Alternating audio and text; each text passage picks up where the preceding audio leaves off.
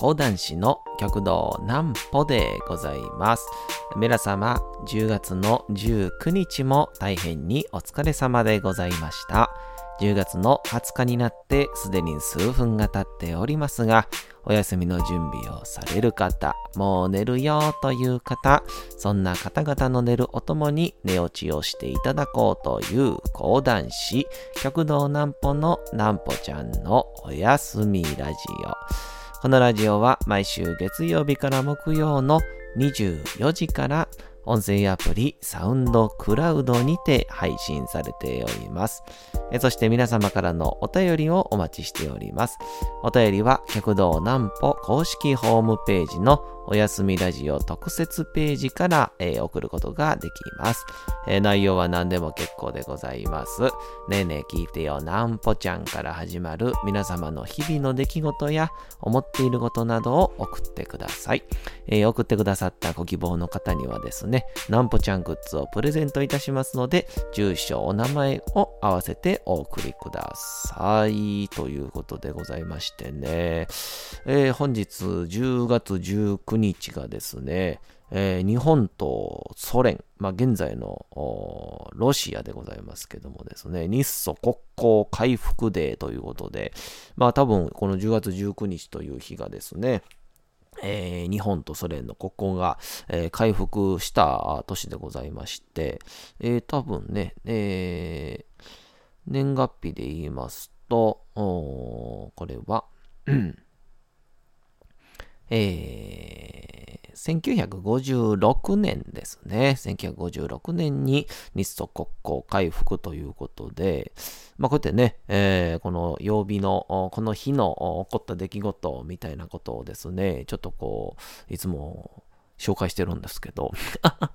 僕ね、いや、このソ連っていうこの国は、この僕にとってのですよ、やっぱりこう、なんて言うんですか、あの、よく教科書で聞いてた、あのー、一番こう、共産を、共産国として、まあ、生き切った国っていう、このイメージなんですけど、で、これ別にあの、あの、難しいね。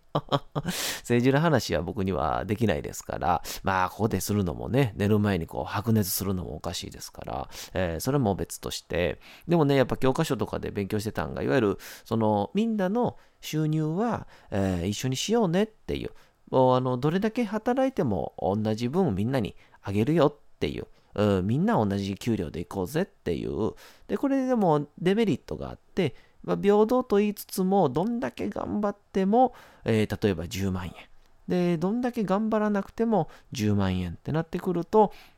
まあ、サボる人も出てきたりとか、まあ逆もしっかり、えー、もう頑張らなくてもいいんじゃないとかなったりとか、いわゆる競争が生まれなくなるっていう、まあ言うたらまあ資本主義の反対ですからね、共産主義っていうのは。っていうので、まあ、どんどんどんどんみんながある意味こう、なんていうかね、動きが、あなんていうか少なくなっていくっていうところで、まあ、最終的にこうみんなもう一緒にしちゃおうと、なんか服とかも様々競争とかするから、えー、いろんな差が出てきてしまうわけだから、っていうので、あの、靴の、靴とかもね、もう大量生産するわけですよ。同じコストで。もう、いろいろやめろと。もうその ギラギラのね、あの、先の尖った靴履いてるのおしゃれだろ？じゃあ、俺は丸い先の丸まった、あの、ティンバーランドとか履いちゃうぜ？みたいな。そういう感じはやめようと。もうみんな、もう国が作った同じもの履こうぜって言って緑の靴をみんなが履いていたみたいな。まあ、象徴的な写真とかが、えー、ありますけど。でね、あれを、こう、ちょっとこう、まあ似た分野じゃないんですけど、あの、ベーシックインカムってっていうね、あの、なんぽちゃんもですね、こういう、えー、こうね、横文字の何とも言えない経済政策みたいなことをね、語る感じになっちゃいましたけどもね。反対だぞっていう人はですね、ねえねえ聞いてよ、なんぽちゃんで送っていただければと思いますけども。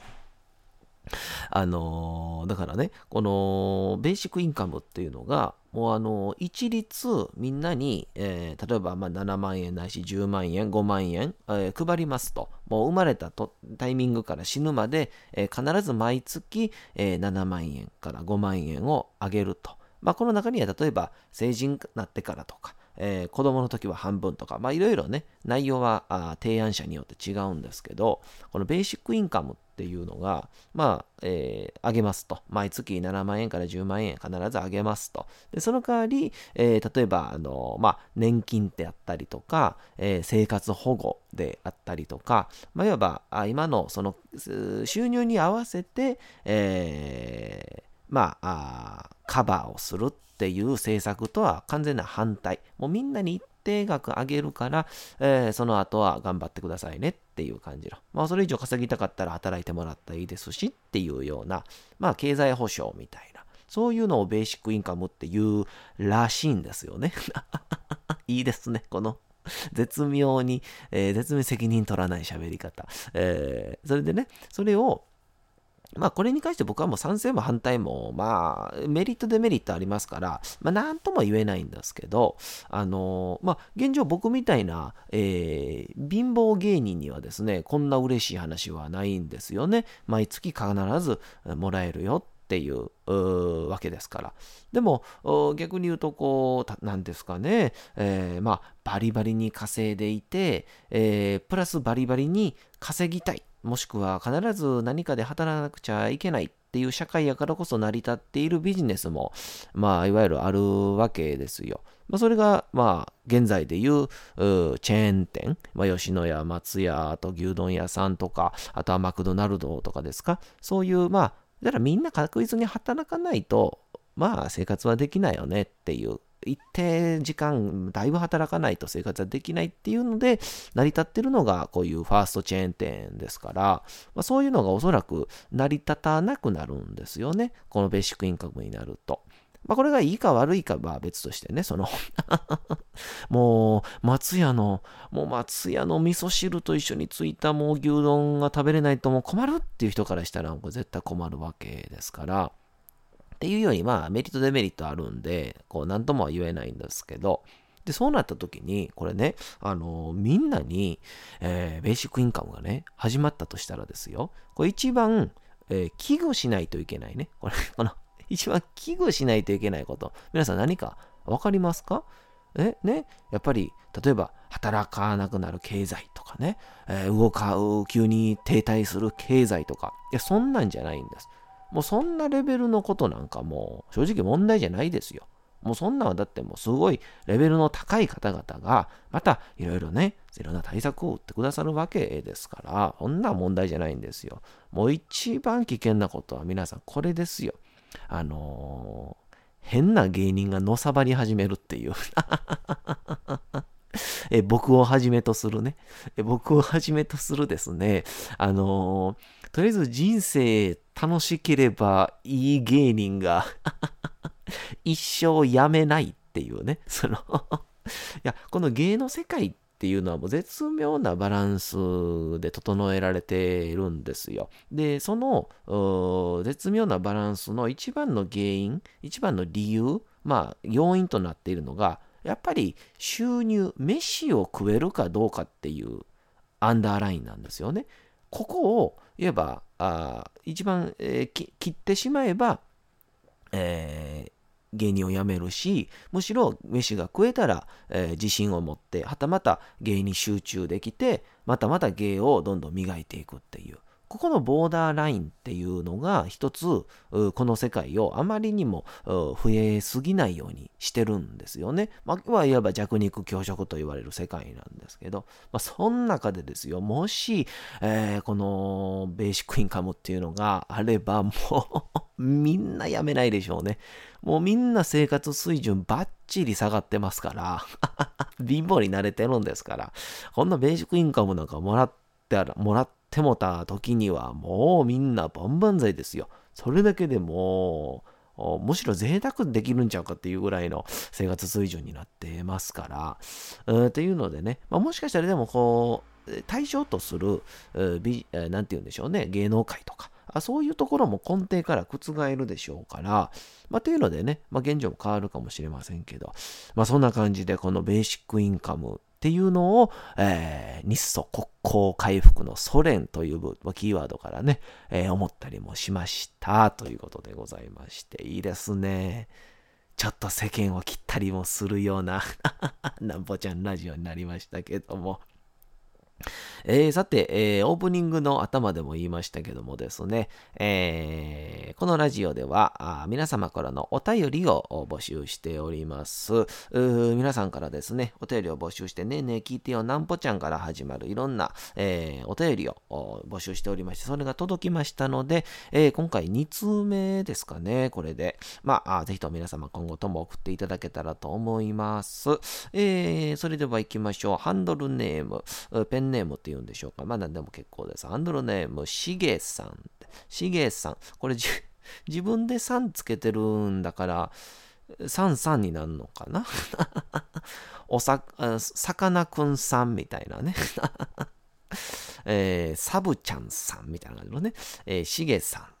えー、この、えー、しげさん、ハンドルネームしげさん、えー、先日、ねね聞いてよ、なんぽちゃん、えー、先日は、えー、千鳥温泉にて、えー、お声がけくださり、ありがとうございました。あ、そうなんですよ。これね、あの、よく講談会に来てるね、お客さんが、からなんですけど、お客さんが、僕がね、えーえー、大阪の、えー、粉花区というところで、千鳥温泉というところでね、掃除してたんですよ、一時。で、まあ今はもうやってないんですけど、えー、掃除したら、月10回掃除したら、えー、お風呂入りたい放題っていう、まあコースみたいなのが、契約みたいなのがあって、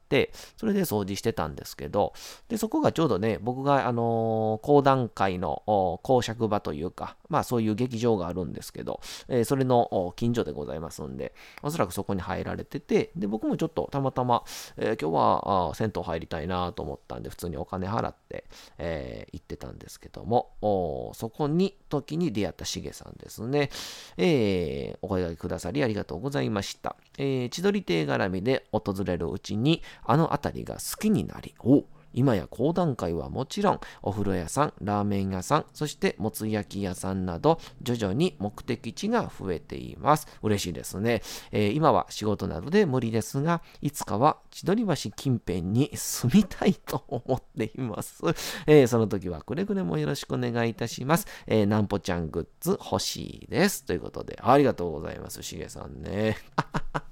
あの、あのですね、あの、なんて言うんで、何を、どう言ったらいいんかな、うん。あの、私は、あの、なんて言うんですかね、あの、なんぽちゃんのおやすみラジオ、みんなの寝ていただくということをしてるわけであって、あの、あの、千鳥橋観光大使になったわけじゃないんですね。千鳥橋推薦千鳥橋、居住、居住観光大使になったわけじゃないんですよ。いや、嬉しいですね。もう本当にこうやってこう、まあ、まあ、僕だけに限らず千鳥橋というね、地域が非常に魅力的な街であるからこそ、こうやって思っていただけたんだと思いますけどもですね、嬉しいですね。そうそう、だから千鳥橋っていうのは、本当にこう、なんて言うんですかね、まあ多分結構ラジオの序盤でも、えー、話したと思うんですけど、結構第1回、2回ですかね、ぐらいでも喋ったと思うんですけど、あのー、まあ、イメージで言うと、えー、第2の西成区みたいな感じでね、その、えー、西成区っていうのが、まあ、イメージつかなかったら、えー、まあ、じゃりんこ知恵ちゃんのね、えー、アニメじゃりんこ知恵の漢字をイメージしてもらえたらわかると思うんですけどね、あのー、みんながもつ焼きを食ってて、で、こう、串を食べて、日本酒を飲んで、えー、あのー、本数で後で計算するっていうところで、あの、串を下に置いて、えー、おっちゃん、今、串下に捨てた見たで、ほな、10本で計算するな。やっぱり、ちえちゃんにはかなわへんなっていう。やっぱりそういうね、えー、そういうような立ち飲み屋みたいなところがですね、非常に、えー、多くてですね、で、もっともっと言うと、あのー、飲み屋が多いんですけど、それが例えばその、の商店街であったりとか、えー、なんて言うんでしょう、まあ、えーえー、大阪で言うと重曹とか、まあ、東京で言うと赤羽とか、まあ、そういうあの飲み屋街ではないんですよ。本当にあの点々と飲み屋があポツンポツンポツンとある感じで、で、そこに来るのも、この一体の飲み屋をめがけてくる人じゃなくて、もう生活圏の人たちだけなんですよ。だから住んでる人たちだけなんですよね。だから、あのー、なんて言うんでしょう。ベッドタウンで市内、同じ市内なんですけど、大阪のね、同じ市内なんですけど、郊外の匂いがすると言いますか、なんかこう、梅田とか、難波とか、そういうところに仕事をしに行って、で、帰ってきて、家に荷物全部置いて、そこから飲みに行くみたいな、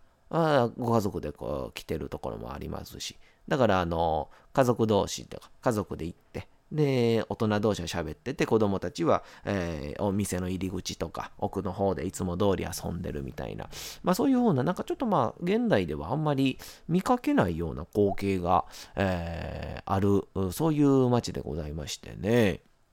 なんで、まあ、現代で本当に内地産地消なんじゃないですかね。その土地で、えー、儲かった、まあ、居酒屋さんのお金は、その人たちはまたその地域の居酒屋さんに行って、またお金を消費すると。で、そこで、えー、また違うところに行ってっていう感じで、その同じ町で経済を回しているっていう。なので、まあ、いわゆるあの、まあ、インバウンドって言って、まあ、海外の方々の需要っていうものが、まあ、ほとんどなかったので、っていうので、海外需要みたいなことも起こらず、常に、まあ、地域の人しかいなかったんで、あの、コロナの影響をですね、あんまり受けなかったんですよね。で、まあ一旦そのね、緊急事態宣言が出て2ヶ月ぐらいですかね、えー、は、あの皆さんやっぱりあの、まあ指示というかね、えー、まあ、協力要請っていうことで自粛要請がありましたから、まあ、閉めてるところも、まあ、ちょっと給付金でなんとかしのぐかって言って、えー、みんな給付金でなんとかしのいで、で、再開したら、まあ、もちろん皆様毎日毎日帰ってきて飲みに行ってっていう期間を過ごしてた人ですから、っていうので、えー、すぐさま、えー、みんな居酒屋に立ち寄って、で、またすぐに需要も戻る、稼ぎも戻るっていう状況が起こってたので、まあ、なんて言うんでしょう、こう、まあニュースでね、えー、常にそうやって経済的に厳しいっていう居酒屋さんとか、また飲食店も多い中でも、まああまり大きな影響を受けずに、えー、また皆さん同じ形で、えー、復旧をした非常に珍しい街じゃないかなとは思ったりいたします。まあ、何しろこれが多分田舎とかだったらね、多分まあもともと人が少ないし、まあ、えー、どうしても田舎村社会だとね、えー、あの、なんて言うんでしょう。うん、なんかこうあ、あそこで出たらしいぞとか、あそこは人が集まりすぎてるからどうや、みたいなね、噂話が広がってしまうんですけど、まあ、いい具合のいいバランスで、えー、都会ですので、まあ、それぞれが、あそれぞれの情報に、まあ、自立していると言いますか、まあ、俺は俺はここで行くから、俺は行かないから。っていうのがしっかりしてるので、まあ今後、えもしかしたらですね、こう千鳥橋という場所がですね、特にこの花区という場所がですね、もしかしたら世界に打って出る、えー、モデルになるのかも。しれませんけどもね、えー、2025年はですね、えー、関西万、万博が、大阪万博が、えー、この花区と、と、すぐの近くの夢島というところで、えー、特設ブースができるように、えー、予定でございますから、っていう意味でも、今後とも先駆けとなっていく、えー、この花区のこの千鳥橋にですね、えー、どうか皆様、引っ越ししてはいかがでしょうか。親善大使になってる。これもね、この花区じゃないですからね、千鳥橋ですからね、そんな僕も顔広くありませんので、僕も住んでまだあ1年ぐらいですかね、確か去年の、えー、6月からですから、ちょうど1年半ぐらい、えー、住みましたけども、非常に、えー、皆さん温かく、それぞれが顔見知りで、まあいい意味での村社会のようなところが築かれたところでございます。えー、どうかどうか皆様今後ともですね、このしげさんももし仕事が落ち着いたら、えー、来てみてはいかがでございましょうか。そしてこのしげさんには、えー、なんぽちゃんグッズをお送りしたいと思います。なんぽちゃんグッズはね、シールが完成しましたんで、また僕のツイッターにも載せますんで、そちらをもしよかったらご覧ください。それでは、いよいよ本日は新しい話が始まります。ます。次のコーナー行きましょう。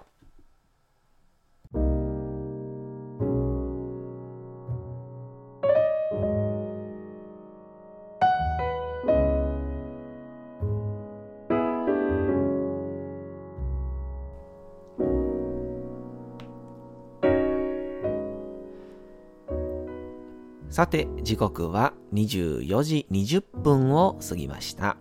皆様、小さい頃眠れなかった時に、お父さん、お母さん、おじいちゃん、おばあちゃん、お世話になっている方に本を読んでもらった思い出はないでしょうか。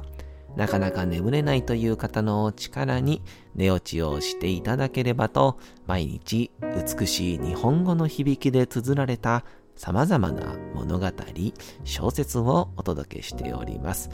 えー、さて先日までは北尾次郎三人先生の握り寿司の名人でございましたけども、さあ、あれはどちらかというと、まあ、評論というような内容でございましたが、えー、本日からはですね、ちょっとまた変わりまして、物語を、えー、皆様にお届けしたいと思います。江戸川乱歩作の人間椅子という、えー、タイトルになっております。さてさて、どのような話になりますやら、どうぞ皆様お楽しみください。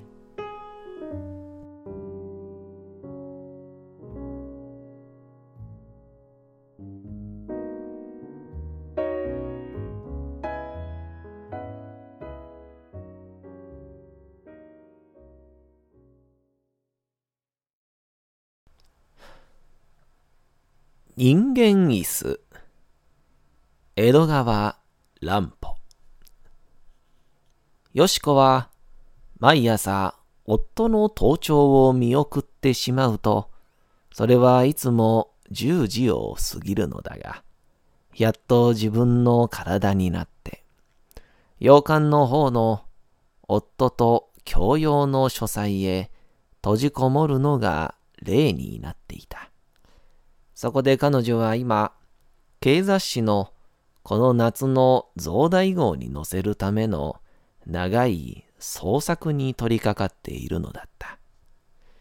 美しい慶州作家としての彼女は、この頃では外務省書記官である夫君の影を薄く思わせるほども有名になっていた。彼女のところへは、毎日のように未知の崇拝者たちからの手紙が幾通となくやってきた。今朝とても彼女は書斎の机の前に座ると、仕事に取り掛かる前に、まず、それらの未知の人々からの手紙に目を通さねばならなかった。それはいずれも、決まりきったように、つまらぬ文句のものばかりであったが、彼女は女の優しい心遣いからどのような手紙であろうとも、自分に宛てられたものは、ともかくも一通りは読んでみることにしていた。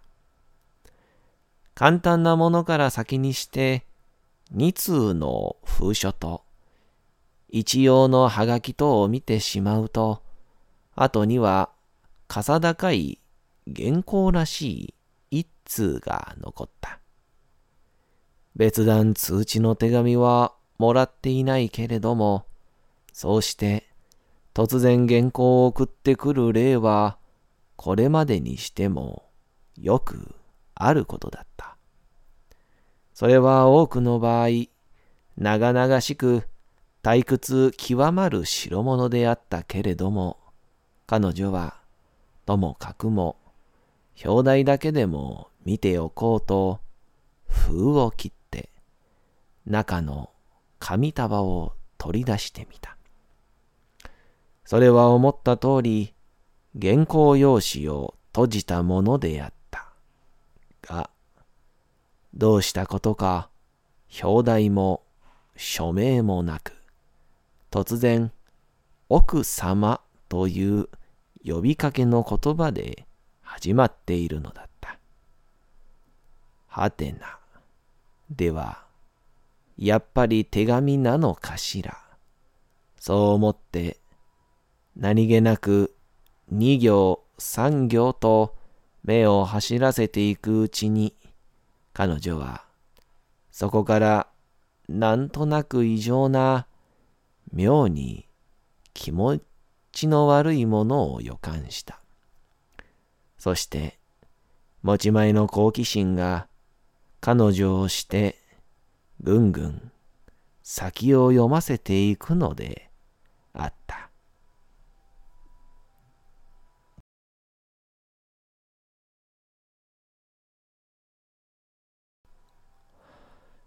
さて、本日もお送りしてきました、なんぽちゃんのおやすみラジオ。改めてにはなりますが、このラジオは、毎週月曜から木曜の24時から、音声アプリサウンドクラウドにて配信されております。また、金曜日24時からは、極道南歩の YouTube チャンネルにて、おやすみラジオとは打って変わって、南歩ちゃんの夜更かししちゃっていいじゃないと題したライブ生配信を行っております。えチャット機能などのコメントもいただきながらの生配信でございますので、ぜひともお越しください。えそして皆様からのお便りも募集しております。お便りは、極道南歩公式ホームページのおやすみラジオ特設ページから送ることができます。内容は何でも結構でございます。ねえねえ聞いてよなんぽちゃんから始まる皆様の日々の出来事や思っていることなどを送ってください。送ってくださったご希望の方にはなんぽちゃんグッズをプレゼントいたしますので、住所、お名前もお忘れなく。えー、サウンドクラウド、YouTube ともどもにチャンネル登録もよろしくお願いいたします。というわけでございまして、皆様10月の19日も大変にお疲れ様でございました。明日も皆さん街のどこかでともどもに頑張って夜にまたお会いをいたしましょう。なんぽちゃんのおやすみラジオでございました。おやすみなさい。すやすやすやー。